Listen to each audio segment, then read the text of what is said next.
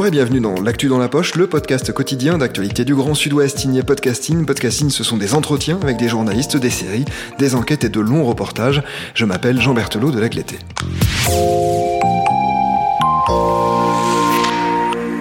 L'épisode du jour va porter sur les exactions commises depuis quelques mois par l'extrême droite à Bordeaux et dans sa région. Il portera aussi sur l'absence de réponse face à la résurgence de cette peste brune. Votre papier s'appelle À Bordeaux, le silence des autorités face aux violences identitaires. Il est paru dans Libération, dont vous êtes la correspondante en Nouvelle-Aquitaine. Bonjour Eva Fontenot. Bonjour. Depuis un peu plus d'un an, l'extrême droite violente multiplie les actions à Bordeaux et dans sa région. La première d'entre elles, et vous commencez d'ailleurs hein, votre papier par celle-là, c'était au moment de la marche des fiertés l'an passé. Oui, alors pendant cette marche, ils sont, une, ils sont environ une dizaine à avoir perturbé euh, l'événement. Euh, ils étaient euh, visage masqué, gantés, comme très souvent. ils sont montés pour certains sur le toit de la maison éco-citoyenne et ils ont déroulé une banderole où on pouvait lire Protégeons les enfants, stop folie LGBT. Et alors, on, ils s'en cachent pas du tout parce qu'on peut même regrouper, enfin retrouver pardon cette vidéo sur leurs réseaux sociaux euh, où ils se vantent de cette action. Et ensuite, pendant la marche, il y a eu d'autres, euh, petits incidents euh, qui qui ont été notamment évoqués pendant le procès, euh, des insultes évidemment à caractère homophobe. Voilà. Alors depuis, bien d'autres actions sont venues alourdir hein, le passif de ce groupe. Est-ce que vous pouvez nous en citer quelques-unes, les plus marquantes peut-être? Alors la plus marquante, évidemment, celle qui a créé vraiment un gros émoi à Bordeaux, c'est la ratonnade à Saint-Michel, où pareil, on a une, bande d'une, ils étaient environ une dizaine de, de jeunes toujours euh, masqués, gantés, qui sont descendus dans le quartier, qui ont commencé à à chanter euh, dès, qu'ils voyaient une personne de couleur, imiter des cris de singe. Euh, ils sont allés à la rencontre des gens euh, de manière hyper agressive. Ils ont insulté, avec des insultes sexistes que je ne citerai pas ici, plusieurs femmes sur leur passage.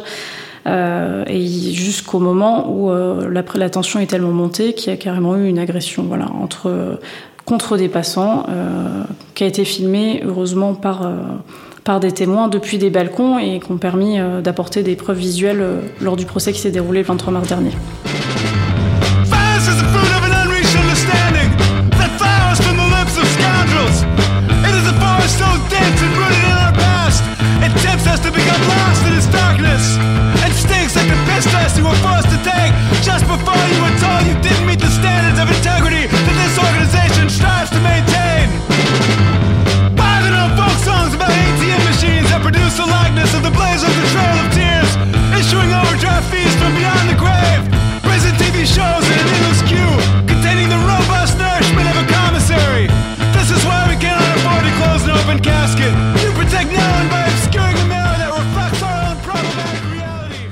Ces actions, est-ce qu'on sait par qui elles sont menées et est-ce qu'on peut mettre un nom derrière un collectif? Alors, il y a un collectif à Bordeaux qui était bien connu, c'était Bordeaux Nationaliste, qui a été dissous euh, depuis par, euh, par le ministère. Et comme très souvent, euh, dès la disparition de ce groupe, un nouveau est apparu derrière, la Bastide bordelaise. On se rend compte que la plupart des membres qui étaient dans Bordeaux Nationaliste sont aussi dans la Bastide bordelaise, qui ont un groupe Instagram, par exemple, où on peut en identifier facilement certains. Euh, ils avaient notamment un local avec Bordeaux Nationaliste qui a été fermé depuis. Là aujourd'hui, on va dire qu'ils se font un peu plus discrets. Euh, leurs actions, c'est essentiellement euh, d'aller coller des stickers, par exemple, sur du matériel public. Le lien n'a pas encore été formellement établi entre ce groupe La Bastide Bordelaise et les tags qu'il y a eu depuis, depuis plusieurs mois à Bordeaux, même si certaines sources policières tendent c'est vers cette hypothèse. Alors dans votre papier, vous le rappelez bien d'ailleurs, il y a aussi de très grosses confusions historiques puisque certains de ces groupes euh, se réclament du gaullisme alors même que leur filiation naturelle est évidemment l'extrême droite. Cette confusion va plus loin puisque beaucoup d'entre eux comparent la présence de nos compatriotes musulmans à celle des Allemands durant la Seconde Guerre mondiale et se considèrent comme des résistants. C'est bien ça?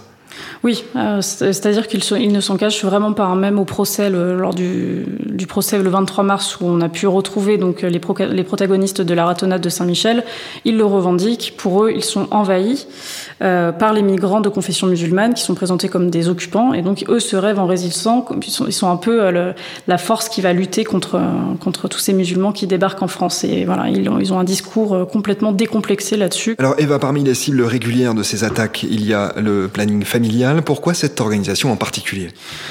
Bah, euh, oui, effectivement, ils ont été visés à trois reprises et parfois de manière assez euh, spectaculaire. On avait notamment retrouvé euh, en 2020-2021, j'ai un doute, une poupée ensanglotée, un bébé ensangloté qui avait été suspendu devant le planning familial. Évidemment, c'est souvent des, thématiques qui reviennent. Ils sont contre l'avortement, donc c'est des cibles privilégiées de ces groupuscules d'extrême droite. Cette euh, multiplication des actions violentes de la part de l'extrême droite se fait d'autant plus facilement que certains élus du Rassemblement euh, national encouragent ce type d'excès, notamment par les paroles outrancières à l'Assemblée euh, nationale qu'ils tiennent. Et vous citez un exemple hein, dans votre papier. Oui, le fameux euh, qu'il retourne en Afrique qui avait été prononcé par Grégoire de Fournas à l'Assemblée. Et donc ça, c'est des paroles qu'on a pu retrouver taguées sur des murs et sur, des, sur les murs des associations. Donc effectivement, ils, ils, le reprennent à leur compte et en font des, espèces de slogans qui vont partager partout dans à Bordeaux.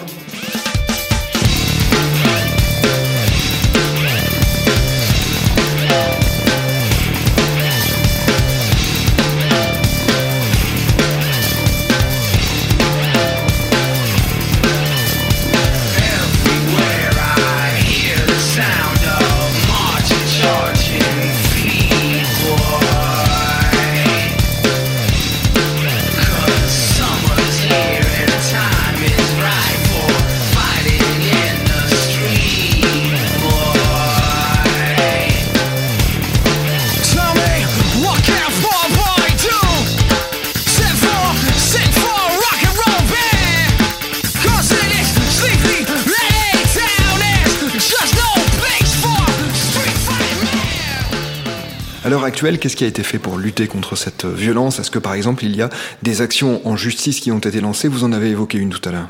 Alors oui, pour la ratonnade, il y a eu un premier procès. Ensuite, il y a eu un autre procès pour euh, la marche des fiertés, donc euh, pour euh, qui avait été perturbé avec la banderole.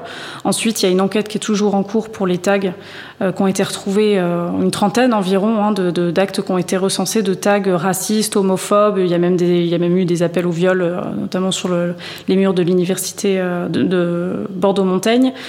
Euh, donc là, on n'a pas encore de. Voilà, l'enquête suit son cours, donc on n'a pas encore d'éléments supplémentaires. du côté du parquet et du côté de la préfecture, on assure que c'est un dossier qui est pris très au sérieux. Euh, voilà. Alors les associations n'ont pas forcément le même son de cloche parce qu'elles elles estiment qu'il pourrait être fait encore plus. Notamment, la mairie explique avoir interpellé à deux reprises le ministère euh, qui n'a toujours pas répondu à ce jour. Donc voilà, on s'interroge aussi euh, sur les moyens qui sont, euh, qui sont déployés aujourd'hui. Oui, on a quand même un peu une impression de laxisme, notamment quand on, on compare au sort hein, qui avait été réservé aux colleuses, ce collectif euh, qui alerte sur les violences faites aux femmes et qui avait payé assez cher hein, cette l'une de ces interventions. On a quand même le sentiment d'un deux poids deux mesures. Oui, c'est une action qui avait beaucoup choqué le planning familial notamment, mais pas que, d'autres associations aussi. Euh, les colleuses, euh, quand elles ont été prises sur le fait, elles ont passé une nuit en garde à vue et le procès euh, a été fixé dans l'année. voilà, donc ça c'était pour pour les faits qui, qui, concernent les colleuses. Ensuite, on a eu donc le groupe qui qui est intervenu, pareil, ganté, masqué, c'est souvent toujours les mêmes façons de faire, qui a débarqué à la fac lors d'une conférence qui était organisée par Carlos Bilongo et euh, Louis, voilà, et Louis Boyard, euh, où ils ont malmené euh, les participants. Ils sont venus avec des matraques, euh, avec l'idée d'en découdre. Ils ont menacé les gens qui étaient sur place. La police est intervenue. Ils les ont dispersés. Ils sont revenus plusieurs heures après refoutre entre guillemets le bordel à la fac aucune interpellation, aucune garde à vue et évidemment aucun procès. Donc toutes les associations aujourd'hui s'interrogent. Et comment peut-on expliquer, d'après vous, ce manque d'action en justice? Est-ce que on peut imaginer que derrière cela, il y a une volonté politique ou même une absence de volonté politique? Alors c'est difficile de répondre à cette question. Euh, certains avocats avec qui on a pu s'entretenir le pensent, en sont intimement convaincus. Euh, des associations notamment, euh, avec l'exemple que je viens de vous citer. Après, quand on contacte euh, la préfecture, le parquet, voilà, toutes les autorités publiques de manière générale, elles, elles assurent qu'il y a des enquêtes qui sont en cours, que ce n'est pas fini et qu'il y a, a, a d'autres actions qui sont à venir. Il y a notamment euh, des, des, des, réunions publiques qui, des réunions pardon, qui doivent être organisées euh, conjointement entre les associations, la préfecture et le parquet, mais qu'on toujours pas vu le jour, euh, en tout cas aujourd'hui, de manière assez fréquente selon les associations. Donc, euh, bon, c'est on a deux poids, deux, enfin, on a deux versions différentes, on va dire. Et parmi ces associations qui ont l'impression d'un deux poids deux mesures, vous citiez le planning familial, on peut aussi euh, parler de la Ligue des droits de l'homme, hein, qui a plusieurs fois. SOS Racisme aussi.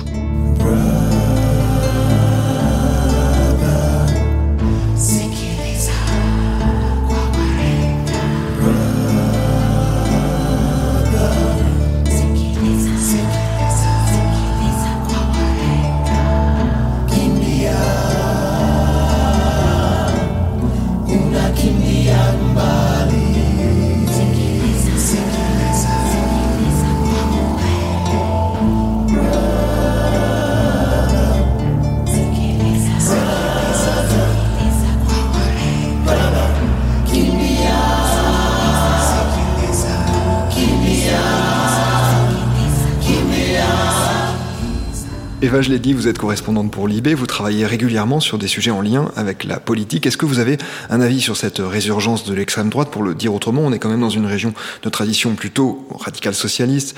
Bordeaux a voté écolo aux dernières municipales. On peut quand même s'étonner de voir que la région est le terreau de telles actions. Oui, et euh, c'est pour ça que l'inquiétude, elle est d'autant plus forte. Euh, avec mes collègues Maxime Massé et Pierre Plotu, qui sont spécialistes de l'extrême droite et qui bossent aussi à Libération, euh, on a constaté une espèce d'escalade en fait dans, la violence, donc jusqu'à cette fameuse ratonnade qui a ému beaucoup de monde à Bordeaux. Là, les tags, on n'a pas encore euh, la certitude que ça soit lié au même groupe, mais malgré tout, euh, ça crée un espèce de climat anxiogène euh, vis-à-vis des associations, et c'est des actions qui sont de plus en plus fréquentes, notamment ces derniers mois, où on avait quasiment deux à trois tags par semaine qui apparaissaient sur la façade des murs au petit matin. Mais bon, malgré tout, pour l'instant, c'est un groupe qui reste quand même peu fournis. Ils sont environ entre 15 et 20, euh, selon différentes sources concordantes. Euh, donc ça reste quand même un, groupe euh, relativement petit à l'échelle d'autres villes comme, celle de Lyon ou de Paris par exemple, mais qui est, surveillé comme du lait sur le feu. Quoi, hein. Et puis on a notamment eu dernièrement la révélation de, plusieurs tweets qui mettaient en cause plus un, organisme global qui en gros organisait département par département les actions de l'extrême droite. Et on a pu voir euh, dans ces tweets que Bordeaux était assez actif, était même en train de monter en puissance selon euh, ces, mêmes, enfin, ces mêmes personnes qui, qui, étaient sur ce groupe. Puisque vous les avez euh, cités, hein, Maxime Massé et Pierre Plotu, on invite à suivre leur travail notamment euh, sur Twitter, sur l'extrême droite, qui est à la fois très précis et très courageux aussi, puisqu'il leur vaut beaucoup de harcèlement hein, de la part de militants d'extrême droite. De menaces, oui. Et de menaces. Merci beaucoup Eva Fontenot d'être venue au micro de podcasting pour évoquer votre papier. Je rappelle qu'il s'appelle Le silence des autorités face aux violences identitaire à Bordeaux. Il est paru dans Libération et on peut le retrouver sur le site du quotidien. C'est la fin de cet épisode, merci de l'avoir écouté. Réalisation Olivier Duval, rédaction en chef Anne-Charlotte Delange, production Clara Echari, Myrène Garay-Coechea, Agathe Hernier, Ignace Chiari, Raphaël Lardeur, Marion Ruot, coordination éditoriale et programmation musicale Gabriel Taïeb, iconographie Magali Marico. Retrouvez-nous chaque jour à 16h30 sur toutes les plateformes d'écoute. Podcasting, c'est l'actu dans la poche.